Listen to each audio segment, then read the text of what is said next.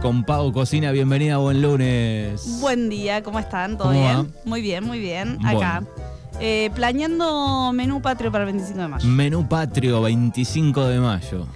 Menú patrio. Bueno, ¿de qué hablamos? Te dije el fin de semana, la semana pasada. 25 de mayo cae el miércoles. Me pareció buena idea recordar un poco eh, los menús más. eh, los menús, los platos más típicos Tradicionales, y tradicionales de la Argentina, tal cual. Más allá que hay un montón modernos, eh, vamos a empezar con los más antiguos. O sea, con los que. Esos que repasábamos en, en la escuela. En la escuela, tal cual.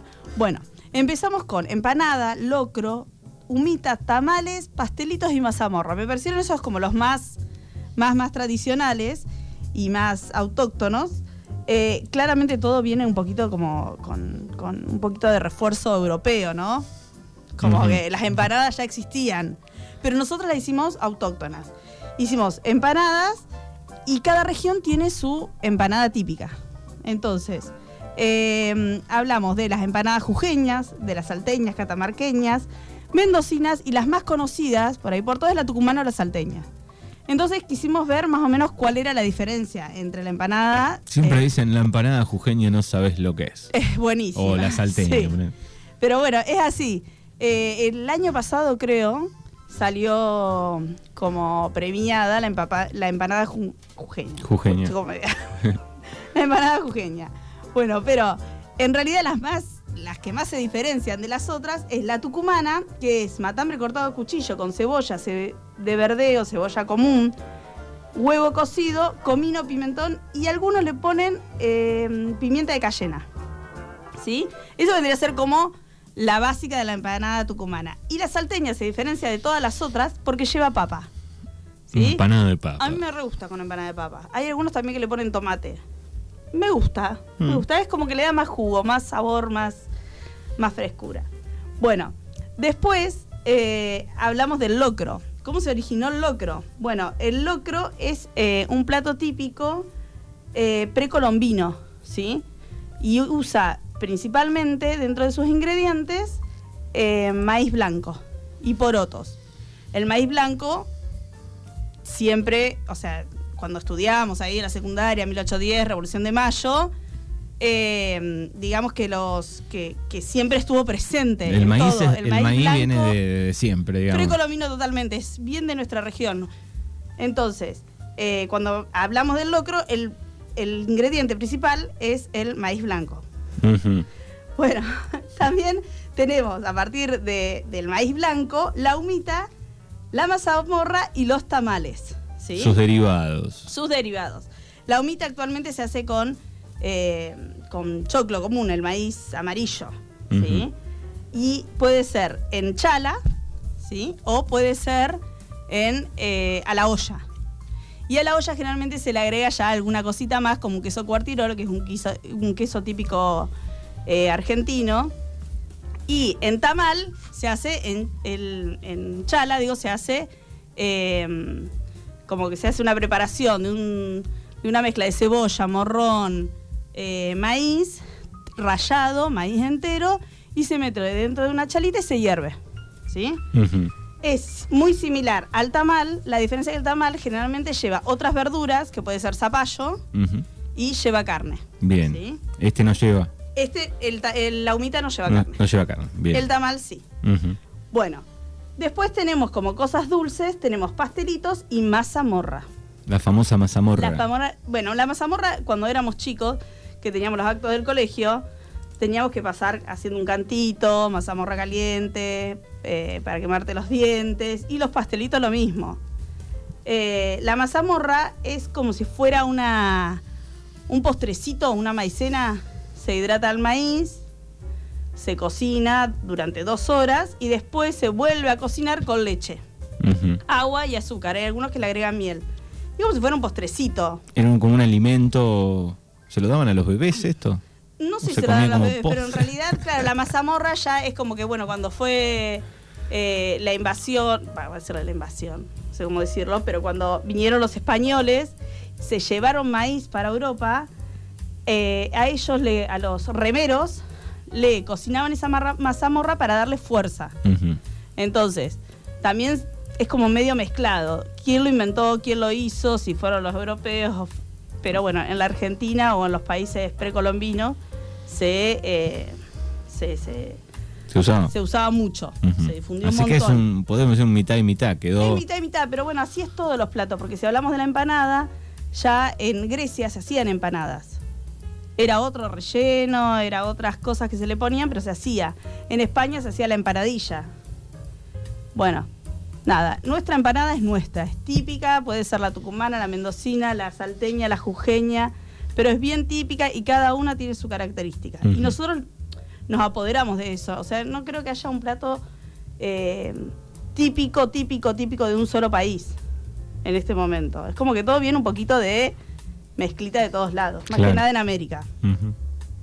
Bueno, y después tenemos los pastelitos. Pastelitos. Los pastelitos, dice cuenta que algunas damas de la época llevaban en su cabeza canastas llenas de pastelitos. Ahí está, no te estábamos escuchando. Ah, perdón, perdón. Llena de pastelitos para festejar dicho eh, acontecimiento. Y gritaban pastelitos calientes para quemar los dientes. Pero la historia dice que en 1907 eh, un martillero de la zona de, de Areco eh, había hecho un asado y había invitado a todos los del pueblo, a todo el mundo había invitado como, bueno, vengan a comer. Se quedó corto.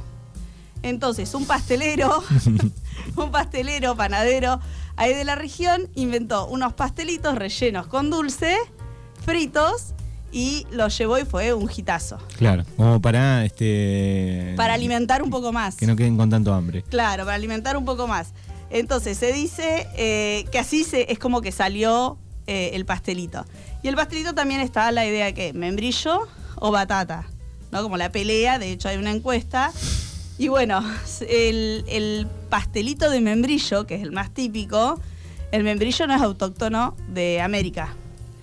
Vino, vino también con los españoles. La batata ya estaba. la batata, la papa ya es autóctono de acá, por eso dice que es más tradicional de batata, pero creo que es más popular El de El de membrillo. membrillo. Sí, sí. El que más gusta. Vamos a ver qué, qué salió en la encuesta. en la encuesta. Bueno, vamos a ver qué sale en la encuesta. Bien, me gusta saber eso. A ver, batata membrillo, creo que. Es como, sí, después, viste, después del censo, Sí. no te tocó ningún tipo de encuesta así, tipo la encuesta, la verdadera encuesta pastafrola, batata, membrillo. Vi, vi algunos memes. Estuvo muy buena la encuesta interna. vi algún Muy meme. gastronómica era todo, era como, bueno. Sí, sí, pero vi algún meme. Bueno, la primera eh, encuesta que hicimos Sí. fue acerca de las empanadas. ¿Qué preferís? ¿Frita o al horno? Y el 59% votó al horno. Me sorprendió porque... Ha ido cambiando ese concepto. Sí. Porque a todo el mundo le hace mal. Le- Eso, o sea, ¿qué preferís? Yo prefiero frita. ¿Qué me cae mejor? Y bueno, me cae mejor la empanada al horno. de- vamos a suponer, de 10, vamos a, no sé, de 10 veces que comemos empanada en el año, No. una Sí, es podemos, frita. podemos sacarnos la gana y decir fritas. Sí, la hago frita. Se puede hacer en grasa, se puede hacer en aceite. y hacerlas, porque Sí. a veces cuando pedimos, si el aceite está un poco viejardo, ahí es se para nos, van, repetir, es como para que te caiga se nos van las ganas de comer empanada frita. Tal cual. Pero bueno, yo a mí me sorprendió porque si yo digo que prefiero, prefiero fritas. Frita. Pero bueno, Es que en realidad todo eh, frito es mucho más rico, ¿no? Mucho más Sí, rico, ¿Qué preferís? ¿Una- milanesa, ¿Unas claro. papas fritas, eh, papas fritas o papas al horno? ay, Y- bueno, ahí también está peleado. No, yo la- la, la papa al horno está buena. Sí, sí, pero dame la frita. Vos querés frita. Sí, bueno, sí.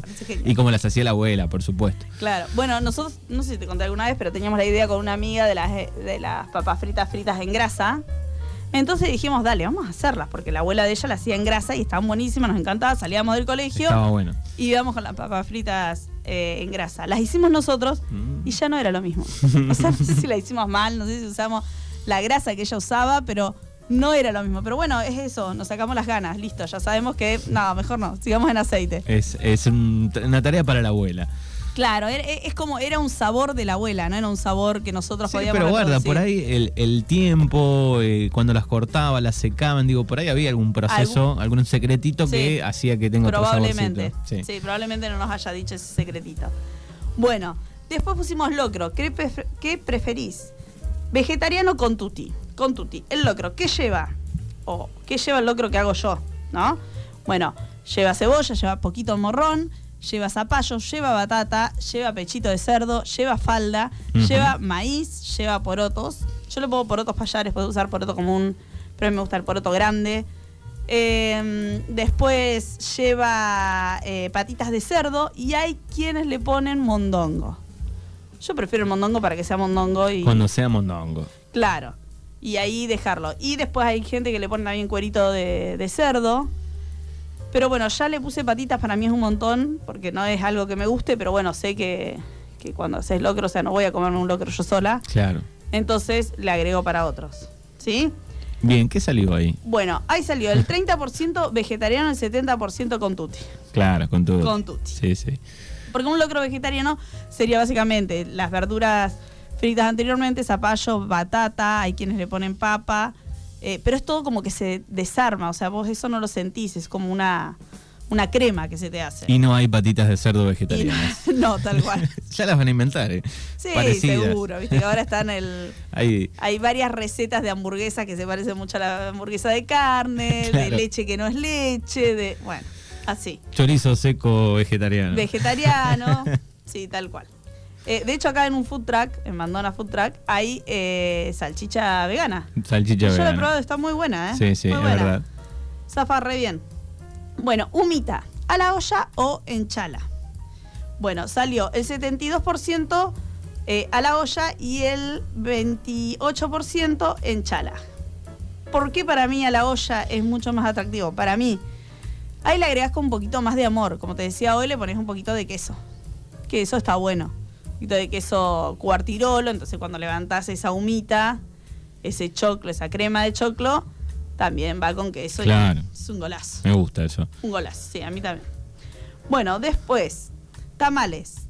¿De ternera o cerdo? Porque hablamos que los tamales es una. un- un- como si fuera un pastelito hecho en, en un pastelito, por, no sé, como una masa hecha con maíz blanco que tiene verduras, que puede contener zapallo y relleno de carne. ¿sí? A diferencia de la humita que no llevaba carne y puede ser ternera o cerdo. Y bueno, el 83% eh, por ciento dijo que prefería ternera y el 17% dijo que prefería cerdo. Con esto de los tamales en Salta, fuimos a un lugar a comer donde lo mejor que hacían eran los tamales.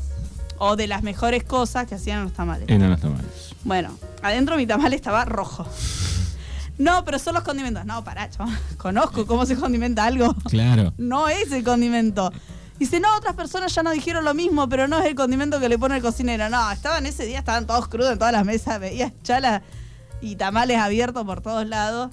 Eh, estaba re crudo. Claro. Y a luz baja, o sea, a luz baja del restaurante, era como que no podías tampoco ver tanto, agarrabas el teléfono, chusmeabas un Luz poquito. del pero viste, celular. no. el- Claro. el- la linterna del celu. Pero era como, viste, muy obvio que te estaba, dije, listo, chao, se lo, se lo guarde. Claro.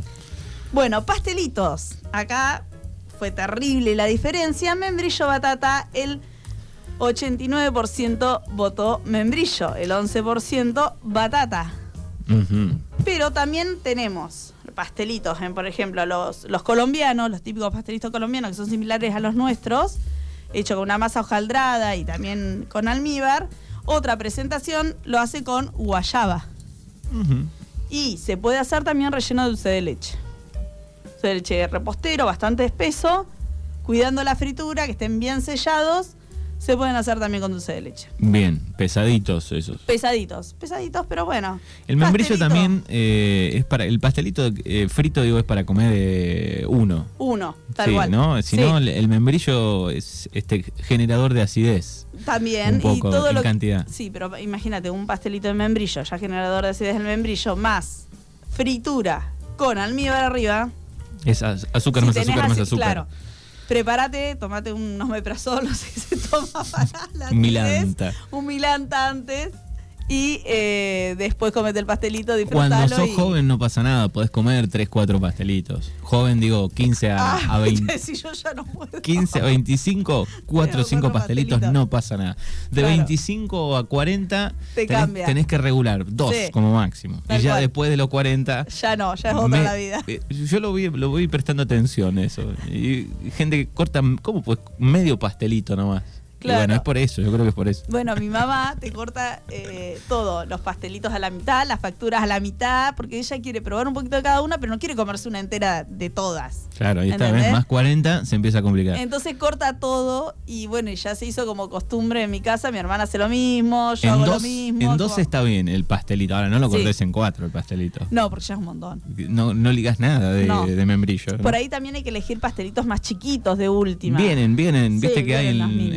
Este, unos chiquititos. Pero esos grandes, así que vos lo ves y como que llenos de almíbar y hojaldre, Y son muy tentadores. otra cosa que hay que preparar es el eh, repasador en la mesa. Sí, o la servilleta. servilleta porque húmeda prácticamente. Se es desgrana que- todo. es un- Sí, sí, Pero es rico, es rico el pastelito. pastelito.